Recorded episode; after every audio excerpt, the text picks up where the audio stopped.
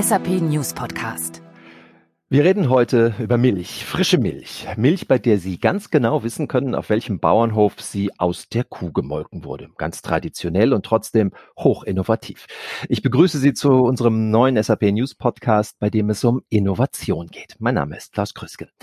Innovation, für die genau die richtigen Partner zusammengebracht werden, die das meiste aus einer Idee herausholen können, mit Hilfe des SAP Co-Innovation Labs. Wir müssten nicht über Milch reden. Spannende Stories aus dem SAP Co-Innovation Lab gibt es auch zum Thema kürzeres Schlange stehen für japanische Fußballfans.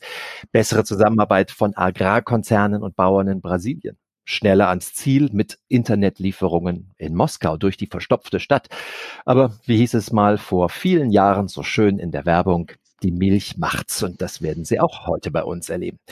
Ich heiße meine Gesprächspartner herzlich willkommen. Andreas Helm, COO von Schwarzwaldmilch in Freiburg und Rudi Held, Global Head SAP Co-Innovation Lab mit Sitz in Waldorf. Und ich melde mich aus München. Wir bilden hier ein südwestdeutsches Dreieck quasi. Hallo Herr Helm, hallo Herr Held. Hallo, guten Morgen. Hallo, schön, dass Sie da sein können. Bringen wir es gleich mal auf einen Nenner, Herr Held. Was ist es, das SAP Co-Innovation Lab? Ja, beim Co-Innovation Lab geht es ausschließlich um Co-Innovation, wie der Name schon sagt. Und Co-Innovation heißt, dass Unternehmen gemeinsam Innovationen schaffen über Unternehmensgrenzen hinweg. Mehrere Unternehmen arbeiten zusammen. Das können Kunden sein, das können bestehende SAP-Partner sein, das können aber auch Startups sein, die noch nie etwas mit SAP zu tun hatten, die sich zusammensetzen und wirklich mit so einer Art von Team Spirit gemeinsam neue Lösungen bauen. Herr Helm, wie sind Sie aufs Co-Innovation Lab gekommen? Über unseren Partner Joy.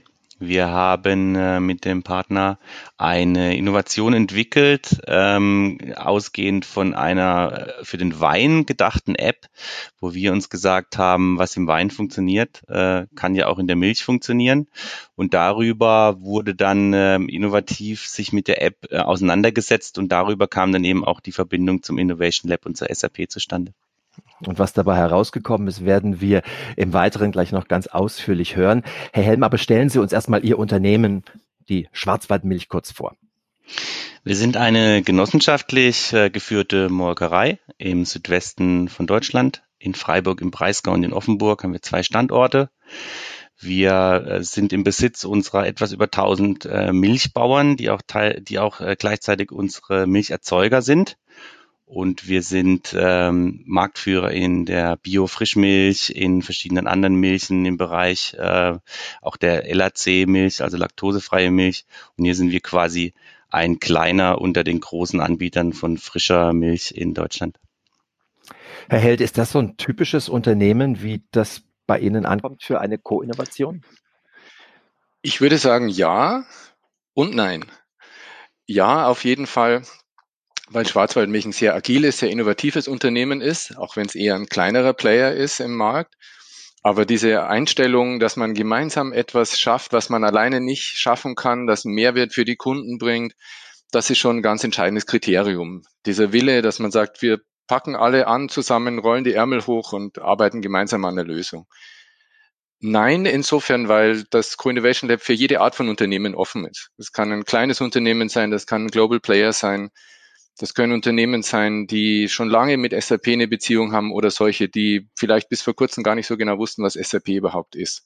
Entscheidend ist wirklich, dass man gemeinsam an neuen Lösungen arbeiten will und ähm, man den entsprechenden Spirit mitbringt. Also muss man als Unternehmen konkrete Voraussetzungen mitbringen? Also Sie sagten schon, SAP-Kunde sein ist gar nicht erforderlich. Nee, das ist nicht erforderlich. Natürlich ist es so, dass ähm, die Lösung, die man bauen möchte oder das Problem, das man lösen möchte, in irgendeiner Form die SAP-Welt betrifft. Das ist gar keine Frage. Das können neue Geschäftsprozesse oder neue Geschäftsmodelle sein.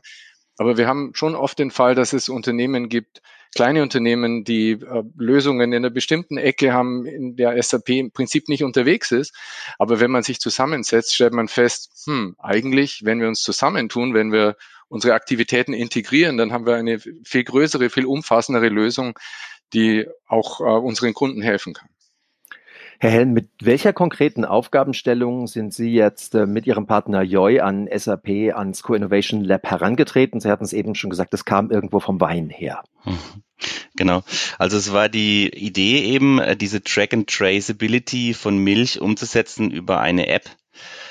Und das sind wir im Prinzip von äh, null gestartet insofern, als dass wir bei uns im Haus geschaut haben, was sind überhaupt für Daten vorhanden. Joy, der Partner, kam mit einer, sag ich mal, mit einem Blueprint einer App äh, auf uns zu. Ähm, und wir haben gesagt, also Blueprint insofern, als dass äh, es für, für Wein gedacht war in erster Linie. Und wir haben gesagt, okay, wir wollen es übersetzen auf die Milch. Wir haben dann ähm, zusammen auch mit SAP das Thema ähm, Design Thinking aufgenommen. Wir waren auch im, äh, im, im App-Haus in Heidelberg ähm, den ganzen Tag da Design Thinking Workshops betrieben, bei uns dann auch hier im Haus in Freiburg. Es ging um die Frage, was interessiert den Verbraucher eigentlich, wenn er eine Milch kauft? Wo generieren wir Mehrwert mit neuen Technologien der äh, Datenverfügbarkeit in Echtzeit? Und wir haben gesehen, es sind wahnsinnig viele Daten, die anliegen wir müssen da wahnsinnig viel auch erstmal rausfiltern und auch weglassen, um dann das Wesentliche an Informationen dann auch dem Verbraucher gewinnbringend auf das Smartphone äh, zu, zu laden.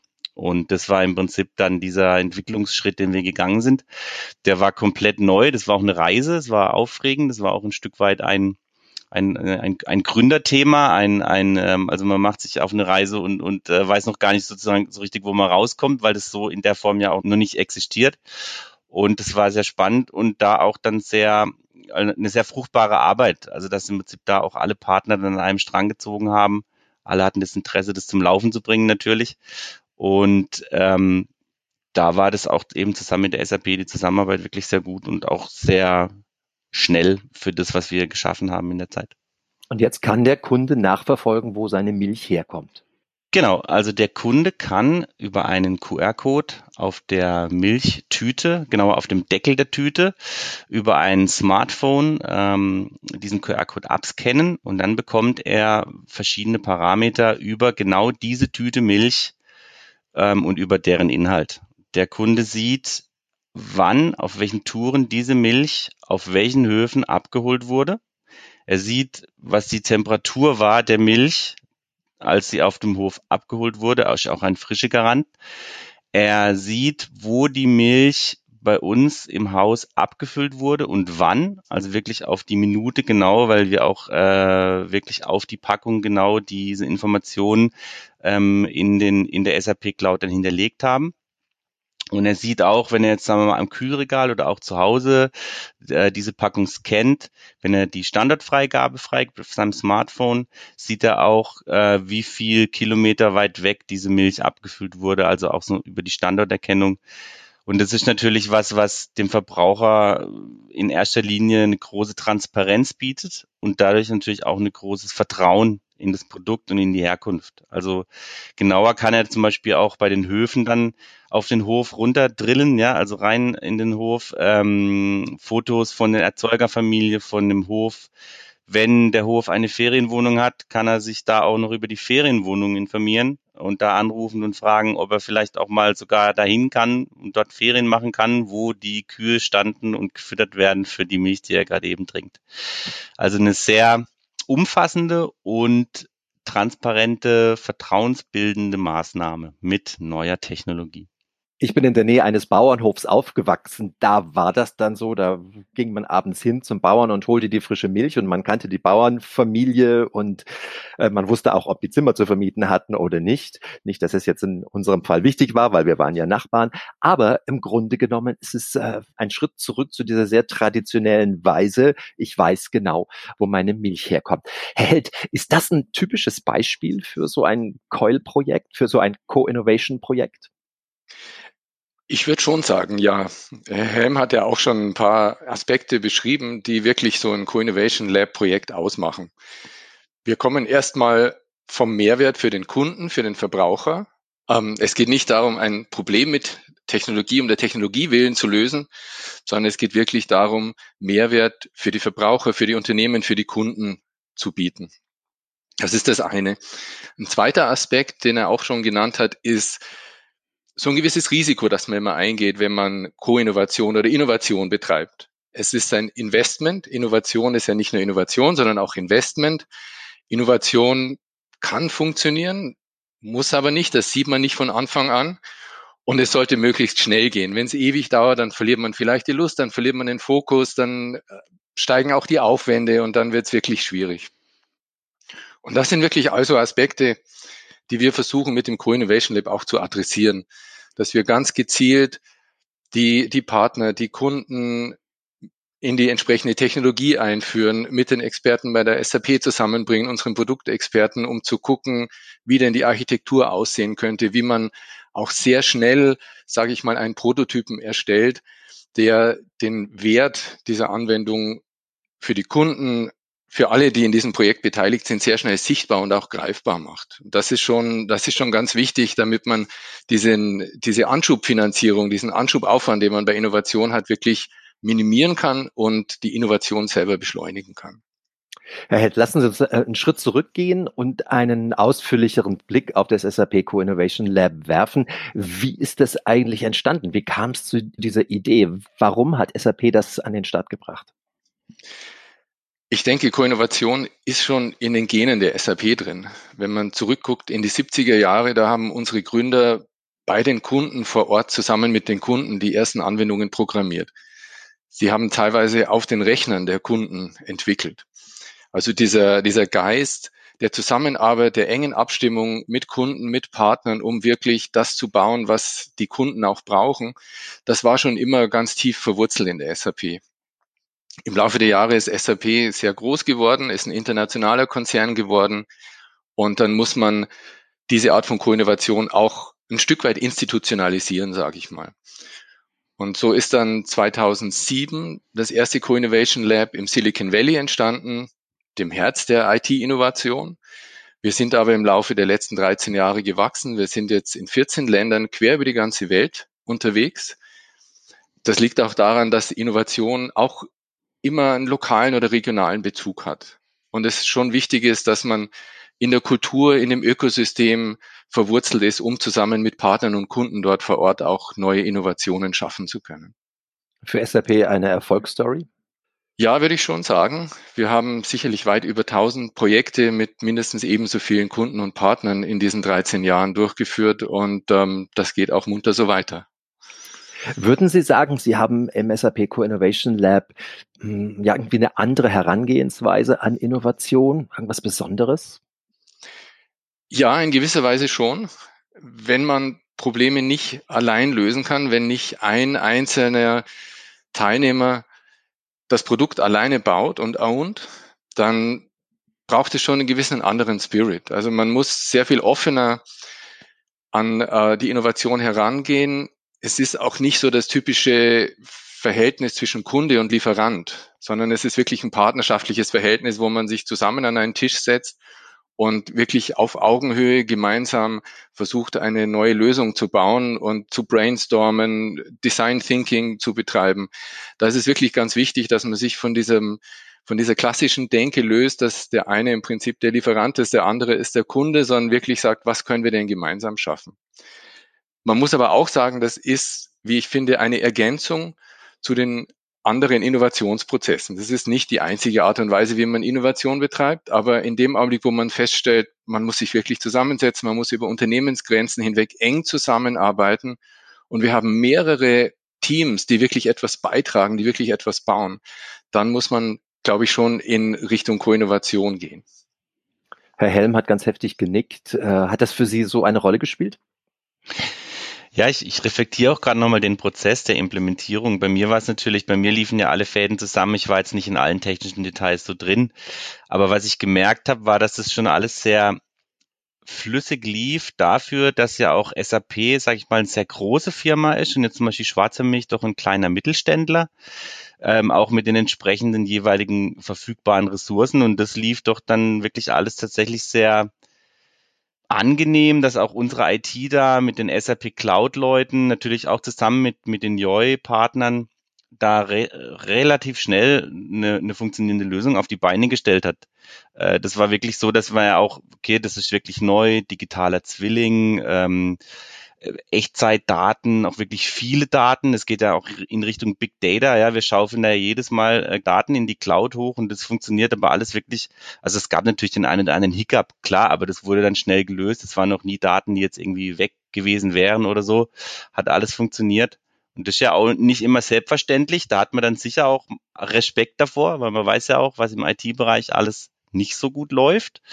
Und das lief wirklich gut, weil für uns war es ja auch wichtig, wir haben uns ja damit auch rausgetraut. Wir haben gesagt, wir sind die kleine äh, genossenschaftlich geführte Molkerei, die euch die 100 Prozent Transparenz bietet, lieber Verbraucher. Äh, wir, wir machen was komplett Neues. Wir, wir wagen uns da raus. Wir nehmen auch ein Stück weit ein Risiko ein, dass wir sagen, wir glauben daran, dass es funktioniert. Wir haben es ja so noch nie gemacht. Also es war eben Innovation kann klappen, muss nicht. Wir haben dann auch getestet, aber auch nicht zu viel. Wir haben dann auch gesagt, okay, wir springen jetzt, das, das, das wird klappen und äh, hat geklappt. Und da war eben auch SAP ein verlässlicher und ist ein verlässlicher Partner, gerade dieses Thema SAP Cloud, äh, Verfügbarkeit der Daten und so weiter, kann ich nur weiterempfehlen. Funktioniert. Herr Held, wie läuft so ein Projekt typischerweise ab? Im Grunde genommen hat man zwei Phasen bei einem Projekt.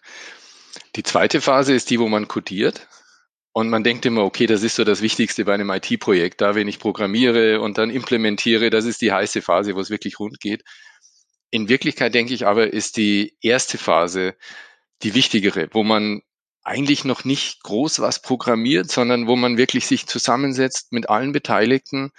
In unserem Fall waren es auch wirklich Kollegen aus der Entwicklung, aus der Produktentwicklung und guckt, welche Lösung möchte ich erreichen? Wie kann ich das machen? Was ist der Mehrwert für den Kunden? Ist es für alle Beteiligten auch ein gangbares Modell. Das spielt ja auch immer eine Rolle. Es geht ja hier nicht nur um die technische Machbarkeit, es geht ja wirklich auch ähm, um den Business Case sozusagen. Und das sind eigentlich die Sachen, die am meisten Gehirnschmalz, sage ich, auch brauchen. Wenn man sich da geeinigt hat, wenn man da dieselbe Sprache spricht und dasselbe Verständnis hat, dann ist das Codieren eigentlich das Einfachere, weil dann weiß man, was man tun muss, dann ist die Richtung klar und dann ist es immer noch viel Arbeit und ein Go Live ist natürlich ein Stress, gar keine Frage. Aber wenn man, wenn man wirklich mal weiß, was man tun muss, dann ist das klar und dann kann man auch wirklich richtig, richtig klotzen, muss man sagen. Das sind so die zwei Phasen. Da kommt man aber sicherlich auch mal an, an Hürden, Herausforderungen, an Momente, wo man sagt, okay, hier haben wir uns vielleicht dann doch etwas verrannt. Gab es sowas in Ihrem Projekt, Herr Helm? Herr Helm? Also es gab nicht so, dass wir uns festgerannt hätten. Es gab äh, lebhafte Diskussionen über die Art und Weise der Datendarstellung über auch die überhaupt mal Auswahl der Daten. Also äh, der Hälter hat schon richtig gesagt, es ist ja auch dieses Multi-Optionale, was heutzutage ja der Fall ist, vor allem im Bereich digital. Also man kann ja im Prinzip alles machen und man hat wahnsinnig viele Daten da. Und dieses Fokussieren auf das Wesentliche und letzten Endes über das Design Thinking am Kunden zu überlegen, okay, was interessiert jetzt eigentlich den Kunden wirklich? Das hat wahnsinnig geholfen, da auch wahnsinnig, also viel dann auch wegzunehmen von dem, was wir sagen, okay, nice to have, aber jetzt nicht wirklich essentiell als Information. Das war ein iterativer Prozess, also das war immer so ein Vor-Zurück, aber das hat sich nicht festgefahren. Das war sehr produktiv und sehr konstruktiv und ähm, hat gut funktioniert, ja. Wahrscheinlich auch, weil erfahrene Partner da miteinander äh, gearbeitet haben. Herr Held, äh, welche Rolle spielen die Partner bei der Co-Innovation? Wer kommt als Partner in Frage? Die Partner spielen eine ganz essentielle Rolle, weil die Partner in der Regel eine Expertise, ein Wissen mit einbringen, das bei der SAP nicht vorhanden ist. Das ist ja genau der Grund, warum wir dann uns auch wirklich zusammensetzen und gemeinsam arbeiten. Im Falle von Joy zum Beispiel war es einfach so, dass Joy sehr viel Verständnis hat, wie man eine transparente Lieferkette darstellen kann, wie man das auch umsetzen muss in, in den Systemen. Und ähm, auch die Kenntnis bei den, bei den Branchen, bei den Kunden, das Wissen, was, wo drückt denn den Kunden der Schuh? Da gibt's gerade so, ich sage ich mal, ähm, Boutique-Beratungen, wie Joy sicherlich eine ist, oder Boutique-Partner, die da sehr viel intimes Wissen haben und sehr viel Kenntnisse haben, die in solchen Projekten essentiell sind. Und ähm, da ist es schon sehr wichtig, dass wir mit den richtigen Partnern zusammenarbeiten und auch als SAP wirklich dem Partner vertrauen und sagen, der weiß auch was, der weiß, was er tut. Und ähm, wir ergänzen uns. Wie finden Sie die Partner? Also jetzt auch für ganz andere Projekte. gerade weil Sie weltweit ja tätig sind damit. Interessanterweise finden die Partner uns. Und zwar sehr oft in Zusammenarbeit mit unseren Landesorganisationen. Ein Partner, der, der gute Ideen hat, der innovativ ist, der ist meistens schon recht schnell auf dem Radar unserer Landesorganisationen. Und diese Partner haben dann oft auch schon recht konkrete Ideen. Die haben auch Kunden im Hinterkopf, denen sie mit den Ideen helfen können, mit denen sie zusammenarbeiten können, die von vornherein auch in die Projekte mit reingehen können. Und in den meisten Fällen muss man sagen, ist es tatsächlich so, dass unsere Landesorganisationen oder auch unser, unser Solution Management, also die Produktexperten, die auch vor Ort sind, dass äh, diese SAP-Kollegen letztendlich mit den Partnern zu uns kommen und sagen, Mensch, wir haben da einen coolen Partner, der hat eine super Idee für eine gemeinsame Lösung. Wir haben auch schon Kunden, denen das helfen würde. Können wir da nicht gemeinsam was machen? Herr Helm, erzählen Sie uns doch ein bisschen über die Zusammenarbeit mit Joy. Was waren da für Sie diese konkreten Vorteile der Co-Innovation? Also es, es äh, war ganz wichtig, dass wir uns ein Bild darüber machen, äh, was für Daten liegen an. Und da hat Joy wirklich viel auch Zeit und, und Hirnschmalz investiert. Ähm, wir hatten den ersten sozusagen Kickoff bei uns im Haus, wo wir dann wirklich einen ganzen Tag nur über die Systeme sind und gesagt haben, okay, was sind sogenannte Events? Also hier geht es immer um Events, also Daten, die anliegen und die uns dann irgendwas ja auch mitteilen an Informationen. Und dann haben wir da erstmal so eine Mindmap gemacht im Prinzip. Wo fallen Events an? In welchem System liegen sie vor? In welcher Datenqualität? Und wie kann man das alles zusammenziehen? So, das war quasi, das ist dann im Prinzip die Grundlage dessen, auf dem alles aufgebaut hat. Ein Stück weit gibt es ja auch schon einen Rahmen vor von dem, was man dann dem Kunden zeigen kann wenn man weiß genau, was für Daten liegen vor und was dann da wirklich so ein so ein Aha-Erlebnis war, äh, sind gerade diese Milchsammelwagen, das sind wirklich rollende Computer.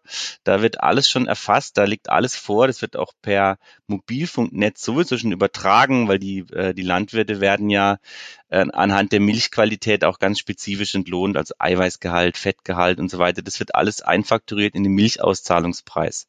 So, und diese und auch Temperatur der Milch, das sind alles Qualitätskriterien. Und die Informationen, die waren alle schon da und die wurden sogar per Funk übertragen. Und die liegen dann aber natürlich teilweise nicht optimal vor, auch nicht optimal in dem System, in dem es dann direkt über die Cloud äh, äh, geschaufelt werden kann. Und ähm, das wurde alles von Joy erstmal sondiert, sozusagen die Lage.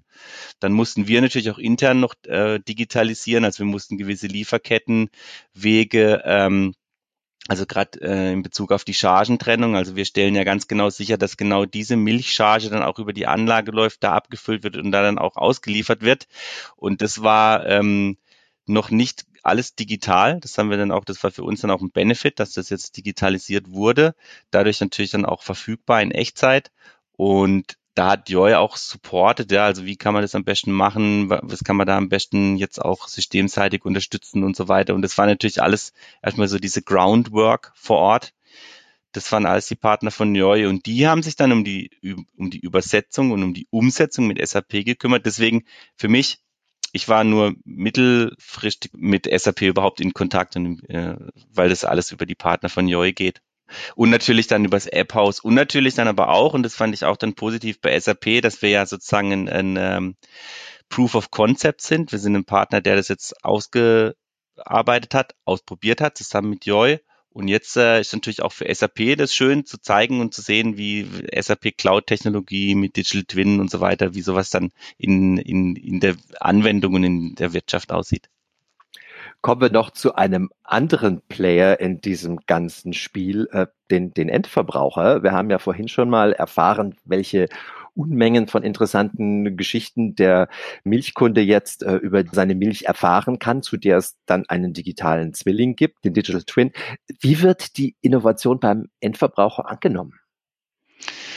Sehr gut. Also wir haben äh, die Leute, die es äh, scannen, sind eher die jüngeren Leute. Das sind also auch eher die technikaffineren Leute, die sich auch dann mal, denke ich, die Frage stellen, okay, da ist jetzt ein QR-Code drauf, was ist denn jetzt da dahinter? Da bekommen wir auch Fragen eben über unseren ähm, Kundenservice dann, ja, ich habe das gesehen und ja, und das ist ja wirklich super und das ist ja wirklich spannend. Ähm, also dieser Mehrwert, den wir generieren über die Transparenz der Informationen, der ist gegeben und der wird auch vom Verbraucher sehr wahrgenommen. Ähm, wir können uns vorstellen, die, äh, die, diese technikaffine Käuferschicht noch etwas auszuweiten. Da sind wir gerade schon am überlegen, wie wir das noch machen könnten, dass ähm, jetzt ähm, der Nutzerkreis dann auch dieser Informationen noch vergrößert werden kann, weil wir sehen auch, also der Verbraucher scannt eher zu Hause als im Supermarkt. Mhm. Ähm, da hat er mehr Zeit, da verbringt er mehr Zeit auch mit dem Produkt am Frühstückstisch. Es gibt auch gewisse Scan-Zeiten, die man sieht, im Prinzip morgens natürlich, wenn man Kaffee trinkt. Ähm, wie man jetzt den Verbraucher noch mehr ans Smartphone bekommt, auch zum Beispiel am Kühlregal. Das ist noch so für uns eine Frage. Das sind natürlich jetzt auch immer Anschlussfragen, die natürlich dann äh, aus der Verwendung und aus dem Verbraucherverhalten resultieren ich glaube, was uns hilft generell, dass Mobile Pay äh, jetzt äh, verstärkt ja angenommen wird über, über die Pandemie-Themen und auch sonst. Es wird ja auch gefordert teilweise im Handel wegen weniger Übersprungshandlungen äh, keimseitiger Art und so weiter. Da haben die Verbraucher, glaube ich, auch jetzt dann mehr das Smartphone in der Hand, auch im Supermarkt. Das wäre für uns sicher noch eine gewinnbringende weitere Entwicklung, die dem dann auch Rechnung trägt. Das ist natürlich auch so. Wir sind ein neuer äh, Player in dem Bereich. Also wir sind da äh, Early Adapter, Fast Mover, wie auch immer man es nennen will. Ähm, der Kunde hat jetzt im Supermarkt per se noch nicht so das Smartphone in der Hand. Ähm, das, das ist ein Riesenpotenzial. Das muss man sich schon mal überlegen, was man eigentlich im Smartphone auch in der Hosentasche hat, was für ein Potenzial da noch lauert und schlummert an Informationsquelle. Ähm, das ist sicher noch ausbaufähig. Wie war denn die Bereitschaft der Bauern, da mitzumachen? Gab es da irgendwelche Datenschutz, Datensicherheitsbedenken? Erstaunlicherweise war die Bereitschaft sehr groß. Wir haben auch gedacht, dass mehr Vorbehalte vorliegen. Wir hatten den Vorteil, dass wir eine sehr ähm, kleine Gruppe der Bio-Heumilchbauern äh, direkt zusammenziehen konnten. Das war im Prinzip auch äh, dann mit dem Kickoff-Entscheid haben wir die zu uns eingeladen nach Freiburg. Es sind ja auch also unsere Genossen ähm, sozusagen in ihre eigenen Räume eingeladen und haben äh, zusammen mit dem Partner Joy eben, da waren die ja dann auch da, die haben das ganze Konzept erklärt, die haben auch Fragen aufgenommen und wir haben das dann ergebnisoffen zur Diskussion gestellt. Wir haben gesagt, eben das können wir machen mit eurer Heumilch. Was haltet ihr davon? Und der Effekt war der, dass zum einen natürlich die Heumilchbauern gemerkt haben, okay, das ist jetzt wirklich eine, eine besondere Milch, die wir sowieso schon erzeugen und das ist jetzt auch nochmal eine besondere zusätzliche Qualitätsqualifikation, die wir hier dieser Milch sozusagen ähm, antun im positivsten Sinne. Und wir haben dann, wir sind dann im Prinzip von außen nach innen gegangen, also im Ausschlussverfahren. Wir haben gesagt eben, was, was wäre für euch gangbar, was wäre für euch nicht gangbar. Der eine oder andere hat gemeint, na gut, ich will jetzt nicht die Kinder auf den Hofporträts als Foto haben. Gut, kein Thema. Alles war letzten Endes verfügbar an Daten und auch die Einverständnis.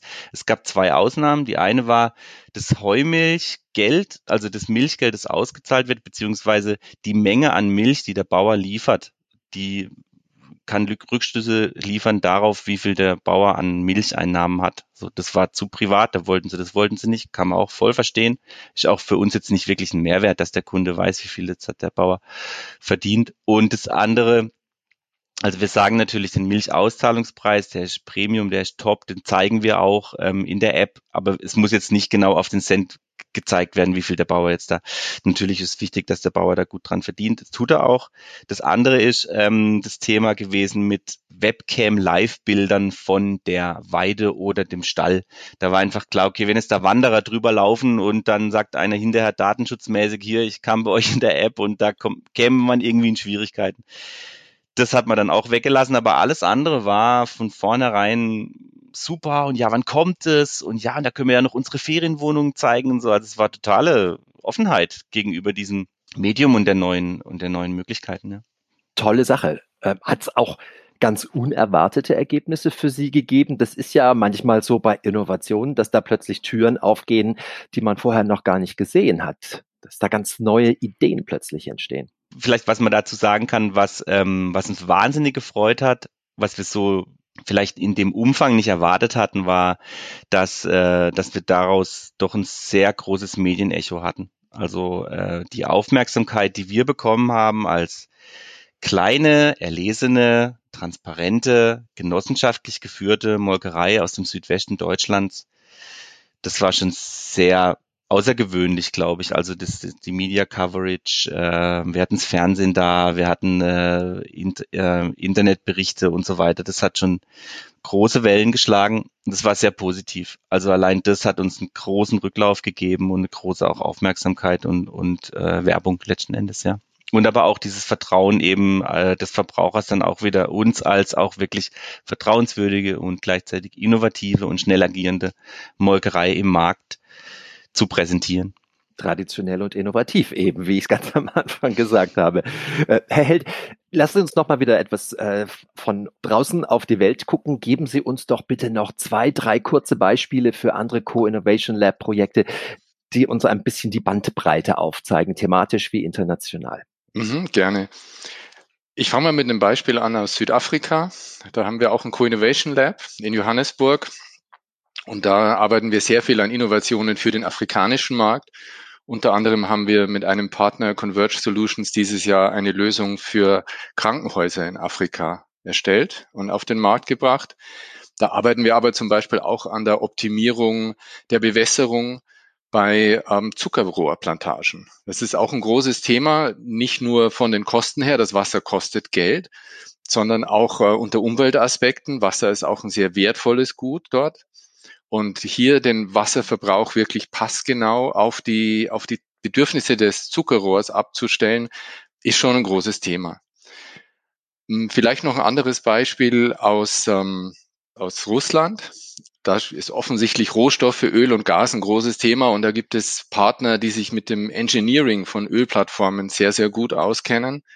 Und da haben wir einen Partner, ASU-Projekt, mit dem wir zusammen eine Lösung erstellt haben, die die betriebswirtschaftlichen Aspekte einer Ölplattform, also die SAP-Seite, mit äh, der Ingenieursseite zusammenbringen um zum Beispiel äh, Wartungsfenster zu optimieren, auch äh, die Wartung möglichst wirtschaftlich durchzuführen, aber auch um die Sicherheit der Ölplattformen zu erhöhen und sicherzustellen, dass es eben zu keinen Ausfällen oder ähm, irgendwelchen ähm, Umweltverschmutzungen kommt. Und vielleicht noch ein drittes Beispiel, das jetzt so ganz anders ist. In ähm, China, in Peking, äh, haben wir mit einer Universität und mit einem chinesischen Startup zusammengearbeitet und da ging es um eine Lösung, die den Universitäten helfen soll, es rechtzeitig zu identifizieren, wenn Studenten überfordert sind und in eine persönliche Krise geraten. Da wird sehr viel Technik gerade von iPads und ähm, Handys genutzt, um so aus, auch aus der Benutzung der Handys abzuleiten, wie es denn den Studenten geht ist auch, finde ich, ein interessantes Beispiel, weil das ähm, zeigt, dass man solche Lösungen auch immer regional angehen muss. Alle Länder haben unterschiedliche Vorstellungen, was jetzt ähm, Datenschutz betrifft. Wir hatten lang diskutiert, kann man über so eine Lösung denn weltweit sprechen, weil es gibt natürlich andere Länder, die dann sofort ähm, äh, mit dem Datenschutz Bedenken haben. Aber das sind einfach äh, verschiedene Regionen haben da eine verschiedene Einstellung und da ist es auch wirklich gut und wichtig, dass man vor Ort ist und wirklich sieht, was, was geht denn in der jeweiligen Region, was kann man denn machen. Und das ist sehr unterschiedlich. Und ich denke, genauso gut ist auch Schwarzwaldmilch ein sehr, sehr gutes Beispiel dafür, dass eine Firma und eine Branche, von der es wahrscheinlich die meisten nicht erwarten würden, letztendlich ein Pionier ist, was jetzt Transparenz der Lieferkette gegenüber ihren Endverbrauchern ist. Das ist was, was man jetzt, glaube ich, nicht als erstes erwarten würde, aber wo man halt sieht, dass sehr viele, sehr viele Beteiligten, inklusive der Bauern, dann einfach super innovativ sind, wenn man einfach mal mit ihnen spricht. Fühlen Sie sich als Pionier, Herr Helm?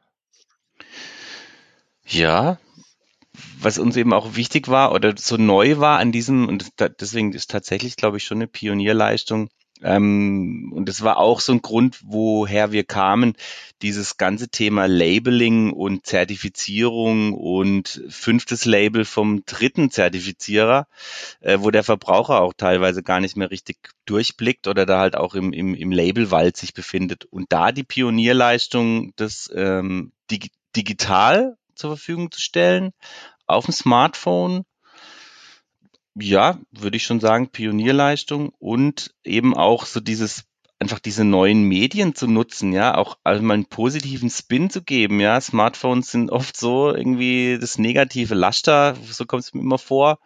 Aber es, es, man hat ein riesen Potenzial im Smartphone. Also wenn man sich überlegt, ähm, mit irgendwelchen Fahrdienstleistungen, Standortbestimmungen hin und her, natürlich immer Datenschutz die Keule, das Totschlagargument auf der einen Seite, aber es birgt ein Riesenpotenzial.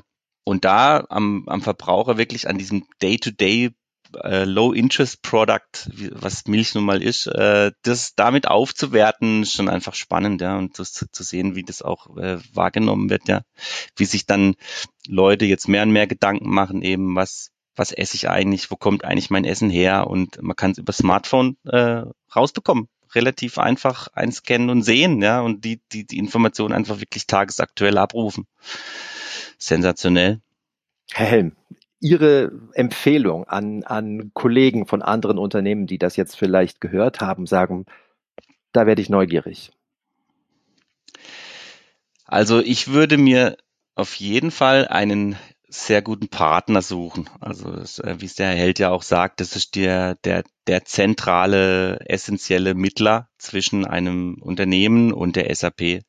Weil der kann sich in alle Einzelheiten reinfuchsen. Also der Partner muss dedicated sein, also wirklich ähm, absolut äh, davon überzeugt von seiner Lösung und von der gewinnbringenden Zusammenarbeit mit dem Unternehmen. So, wenn das gegeben ist, dann ist quasi SAP, Entschuldigung, Herr Held, aber eigentlich nur Mittel zum Zweck, ja, sozusagen das Vehikel, der Backbone. Äh, da wurde auf jeden Fall auch auf SAP-Seite viel Entwicklungsarbeit reingesteckt, aber man muss erstmal wissen, was man will und das muss man dann umsetzen und dieses Wissen, was man will, das kann man, glaube ich, als Unternehmen zusammen mit einem Partner entwickeln so und dann kriegt man, glaube ich, auch alles zum Laufen, ja, wenn es ein robustes Konzept ist und auch eine robuste Datengrundlage und da kommt dann SAP ins Spiel.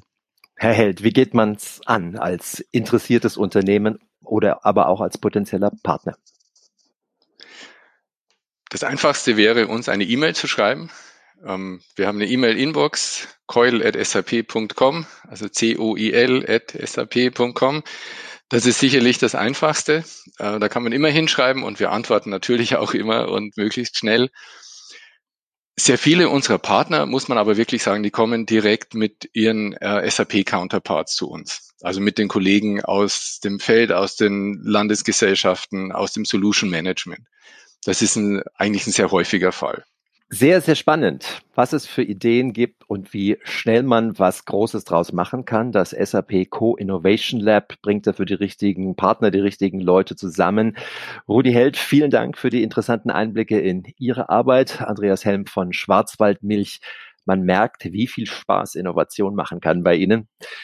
Das war's vom SAP News Podcast für heute. Alle paar Wochen gibt's einen neuen. Klaus Krüsken war für Sie am Mikrofon. Schön, dass Sie dabei waren.